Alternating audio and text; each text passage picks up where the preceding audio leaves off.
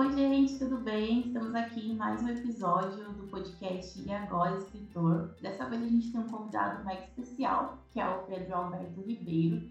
Ele é capista, diagramador, designer, escritor. Oi, família!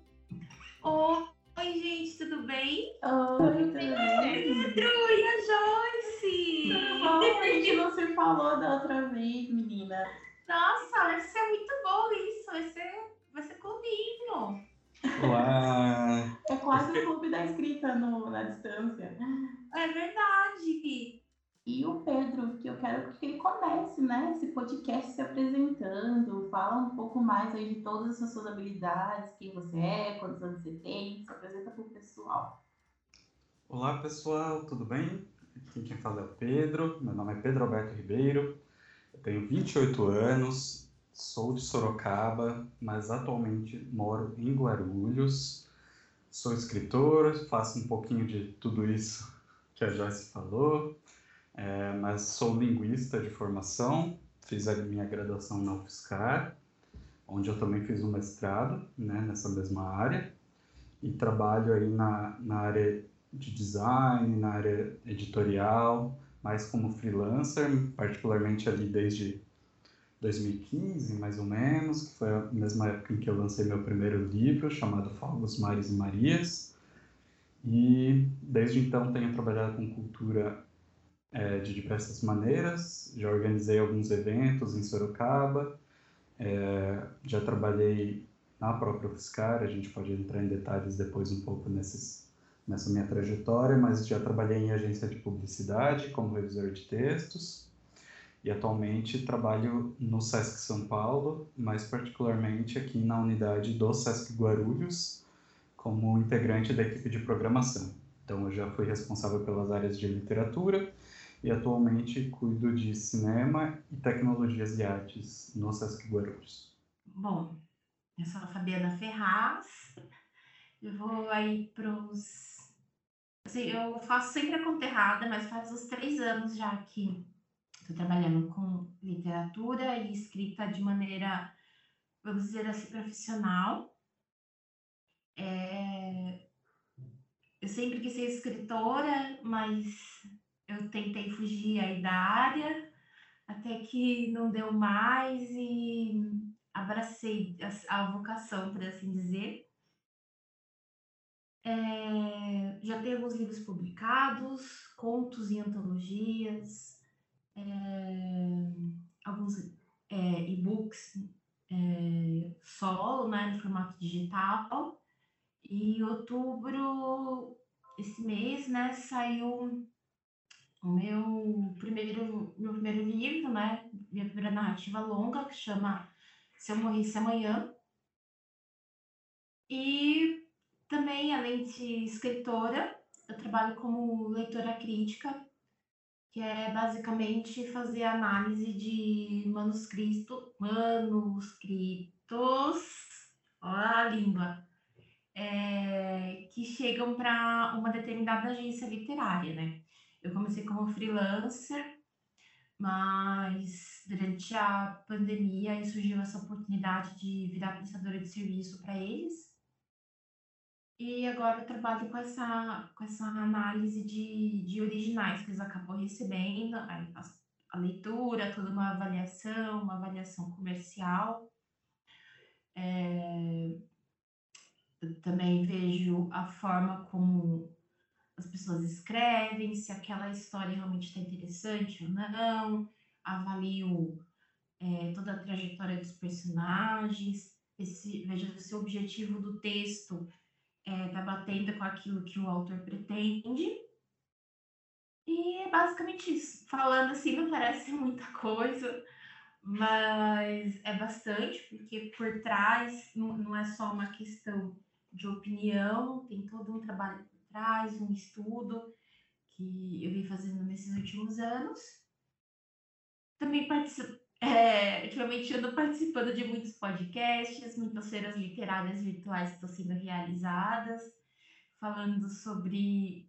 Basicamente, as pessoas me chamam para falar sobre ficção científica, né? Mulheres que produzem ficção científica e é, ficção científica produzida por mulheres. justamente porque eu tenho algum, alguns textos nesse gênero, né, de, de ficção especulativa. E é basicamente isso. Não sei se ficou claro, se ficou alguma dúvida. Ficou sim. Fabi, é, acho que é uma pergunta que o, o, nosso ouvinte vai ter bastante quando a gente vai pesquisar na internet para tentar descobrir que profissional a gente precisa para ajudar a gente a construir esse livro. É, muitas vezes se depara com o termo de leitor beta. E você cita como um leitor crítico. Existe alguma diferença entre os dois? Sim, os dois completamente diferentes. O leitor beta é aquele colega seu escritor é, que já está acostumado a ler os seus primeiros rascunhos. Ele vai dar uma opinião baseada um pouco mais em gosto. Por exemplo, ah, eu gostei do, da história, eu gostei desse personagem, eu gostei dessa cena, ou então eu não gostei, ah, eu achei que essa parte ficou muito corrida porque é basicamente como se fosse uma troca de leitura entre escritores ou escritores e parceiros, escritores e, e colegas, né? São aquelas pessoas que a gente busca uma opinião e essa opinião ela ela não tem um custo, né? Não tem um, valor em, em dinheiro envolvido. Já o leitor crítico não. Como eu falei, o leitor crítico é um profissional mesmo é, a gente se capacita, né? Pode ser através de, de cursos, é, uma, deixa eu fechar um pouquinho a porta. É,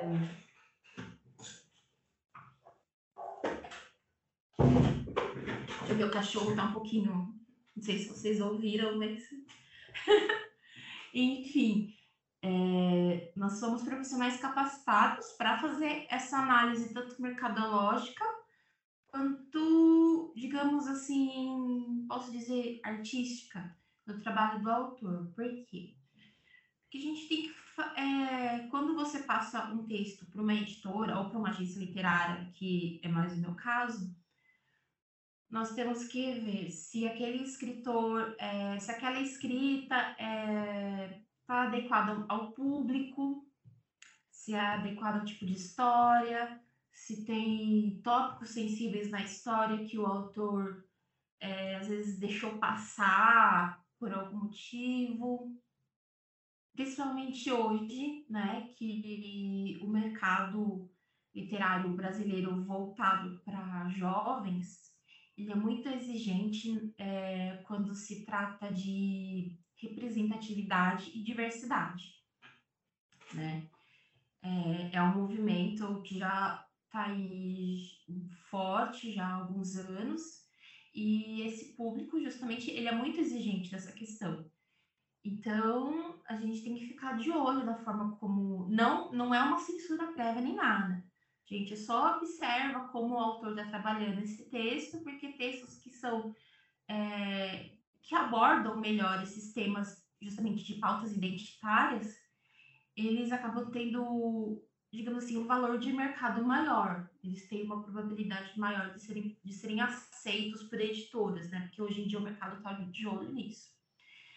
E, é, além de fazer essa parte artística, fazer essa, essa espécie de curadoria, que é a minha prestação de serviços, a gente também vê se está dentro do que o mercado está procurando no momento.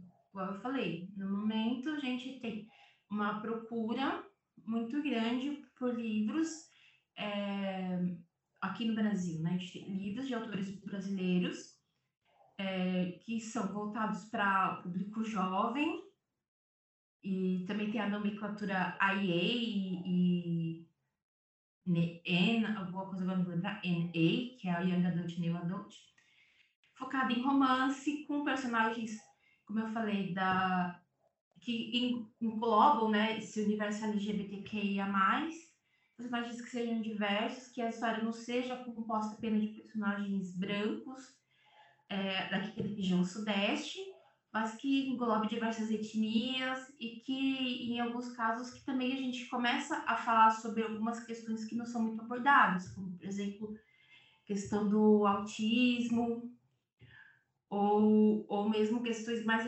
específicas de PCDs, né, que são pessoas com deficiência. E são esses livros hoje que estão em alta nessa busca. Então, as agências estão recebendo esses livros e muitos autores querem se preparar para esse mercado. Então, eles procuram, a gente faz essa análise e passa para o autor um relatório mesmo, bem sincero, fazendo toda essa análise da qualidade do texto, da qualidade da escrita do autor, do tema, se esse texto ele tem essa vocação mais mercadológica ou não, e buscando orientar esse escritor a buscar uma forma de publicação. Se de repente aquele texto dele realmente tem um valor de mercado, realmente está na mira do mercado, a gente vai orientar esse escritor a, a melhorar o texto, melhorar a apresentação dele para buscar editoras ou até algum agente, ou se ele parte para uma publicação independente, que é quando o autor ele banca toda a publicação e distribuição do livro. Tem alguma plataforma assim que vocês acham que quem está iniciando pode tentar é, pegar um freela por fora para ir pegando experiência?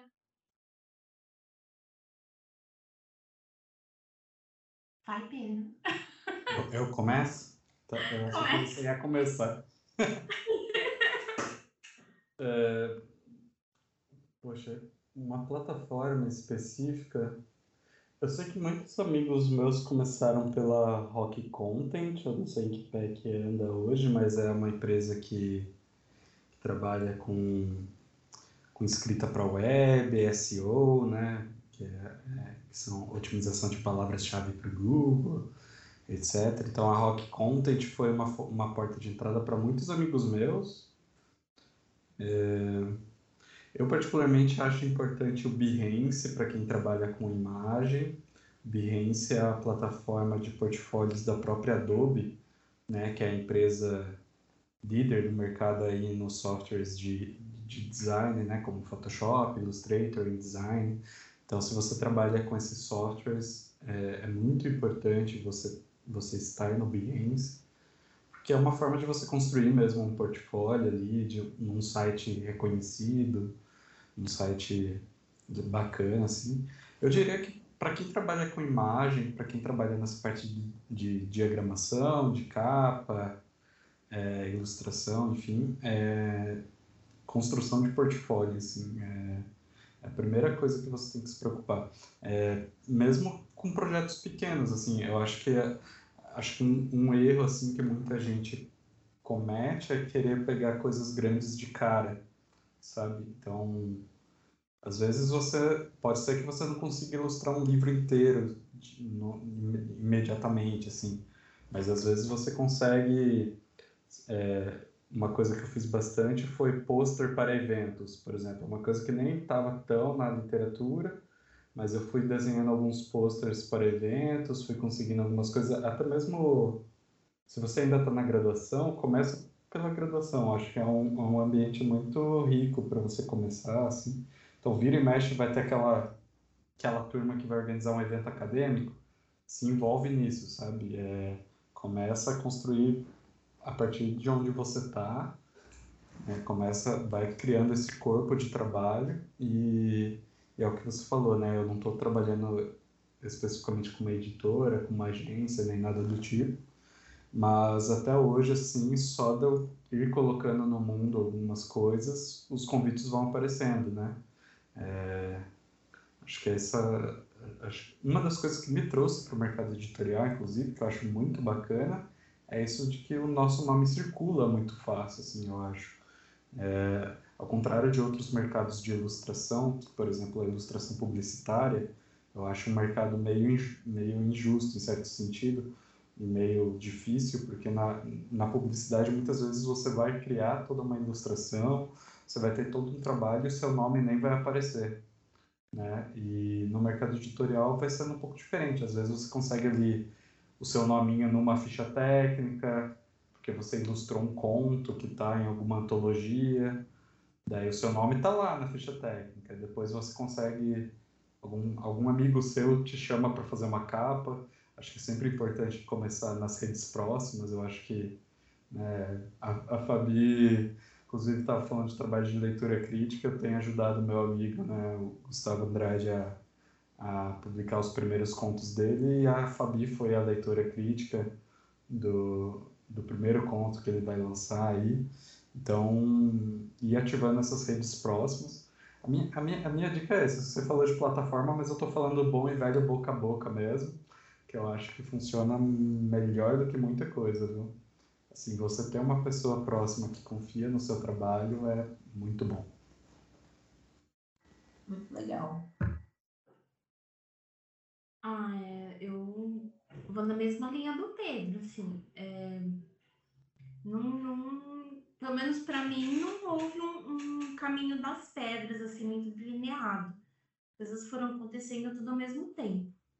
Mas eu encontrei muita informação é, sobre o mercado, sobre como cobrar, como fugir de, de cilada, como começar a conhecer escritores e, e começar a trocar texto, eu conheci eu muito em grupos de escritores mesmo, assim, na cara de pau. Então, eu, eu sempre falei assim, eu gosto muito de podcast.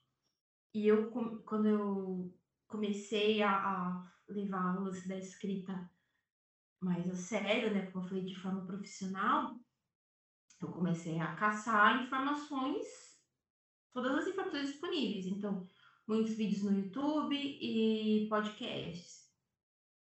E assim, muitos podcasts de, de literatura, muitos podcasts é, mais ou menos nesse formato que vocês estão produzindo, tem grupos de apoiadores, grupos de ouvintes, né? Pessoal que acaba virando fã, e a maioria é escritor, leitor, gente que trabalha no mercado e aí eu fui fazendo contatos, as pessoas fui conhecendo e também participando de eventos mesmo. É, tive que. ai, ai, tive que participar de eventos em São Paulo, tive que, né, e, e sozinha e me apresentar para as pessoas, assim, em situações engraçadíssimas e tal. E, e conheci, fui conhecendo as pessoas, fazendo contato, fui seguindo nas redes sociais. E aí, basicamente, assim, aquelas pessoas que eu achava que eram profissionais dos quais eu poderia me espelhar, ou que faziam coisas que eu queria fazer também, tipo, ah, aquela pessoa fez uma coisa legal, por isso eu queria fazer isso também. Eu, assim, eu imitava. Eu imitava, na boa. Eu, assim, ah, a pessoa fez um curso ou indicou um vídeo tal. Eu ia lá, procurava pelo menos saber o conteúdo desse curso ou o vídeo, as coisas que a pessoa indicava. E SESC. SESC, principalmente. É... SESC ou Pedro. Olá, Pedro. Olha, olha o jabá aí pro Pedro. É, então, assim, o SESC de Sorocaba ele já me deu uma oportunidade bem legal uma oportunidade paga de, de, eles apresentaram meus textos aí durante a pandemia nas ruas e foi uma oportunidade paga foi bem legal. É, e fora que sempre tem cursos e, e, eles trazem escritores. E não esses cursos essas trocas de, de saber de saberes com outros escritores com mais bagagem é sempre muito útil é, em todos os sentidos, tanto para você virar e falar assim, putz, eu quero ser esse cara, ou falar assim, mano, que cara mala, não quero nem olhar para cara dessa pessoa. É, e, e, e fazer contato, gente. O contato, igual o Pedro falou assim, o contato é, cara a cara, essa coisa de você conversar com as pessoas é muito importante. Eu, eu ainda tenho essa dificuldade, né? Por, enfim. Aí mas esse, esse tipo de contato é, acaba agregando mesmo e, e você ter uma boa relação também nas redes sociais com outros escritores te ajuda. Eu, eu digo que hoje eu consegui essa oportunidade nessa agência por ter bom relacionamento com outros escritores que me indicaram, que falaram assim que eu era o perfil. assim, a ah, Fabi, você tem um perfil para essa vaga. Eu nem sabia que estava rolando a vaga. Mas você tem perfil. E aí me indicaram a vaga, é, projetos que vão surgindo, projetos que você faz em conjunto com outros escritores também surgem de, muito de rede social, de você postar alguma coisa e outra pessoa falar, ah, que legal que você postou isso, não sei o quê. Então, um vai chamando o outro e você acaba formando o seu, a sua rede de apoio ali. É, é, realmente é muito difícil. Tem gente que fala assim, ah, é a panelinha do mercado. Ah, eu não consigo entrar na panelinha do mercado. Mas, gente, você vai formando uma rede de apoio com as pessoas ali que um pouco mais alinhadas ao seu pensamento e, e vai fortalecendo, né? Tem que formar gangue, né, Fabi? É, tem que formar, formar o bonde, tem que formar o bonde dos escritores. Por isso que, eu, que eu, eu, eu acho importante isso da gente se reunir e tal, porque você tem que ser a gangue, tem que ser o bonde mesmo, um apoiar o outro, porque é assim que funciona. Não, não tem não tem caminho das pedras, mas assim, eu faço assim, é contato, é fazer rede, rede de apoio. Não é precisar ser amigo de todo mundo, é ter rede de apoio. Contar, né? Acho que isso é importante.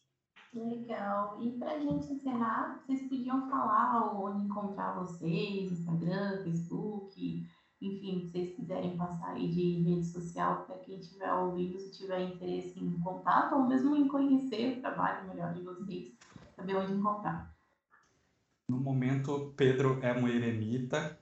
É, tô brincando, mas eu conversei um pouco com a Joyce hoje até, porque depois que eu entrei no SESC, assim, minha vida é bem corrida e, e é, é o que a gente estava falando, a gente tem que escolher onde a gente vai estar, né? Então eu tenho estado muito no SESC e, e, e quando eu não estou no SESC eu estou produzindo minhas coisas escondidas, assim.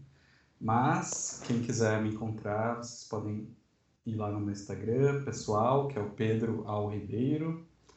Por enquanto, eu estou revendo todas as minhas outras redes, então realmente eu, eu tinha um pseudônimo antes que era Poeta em Queda, eu fui abandonando ele.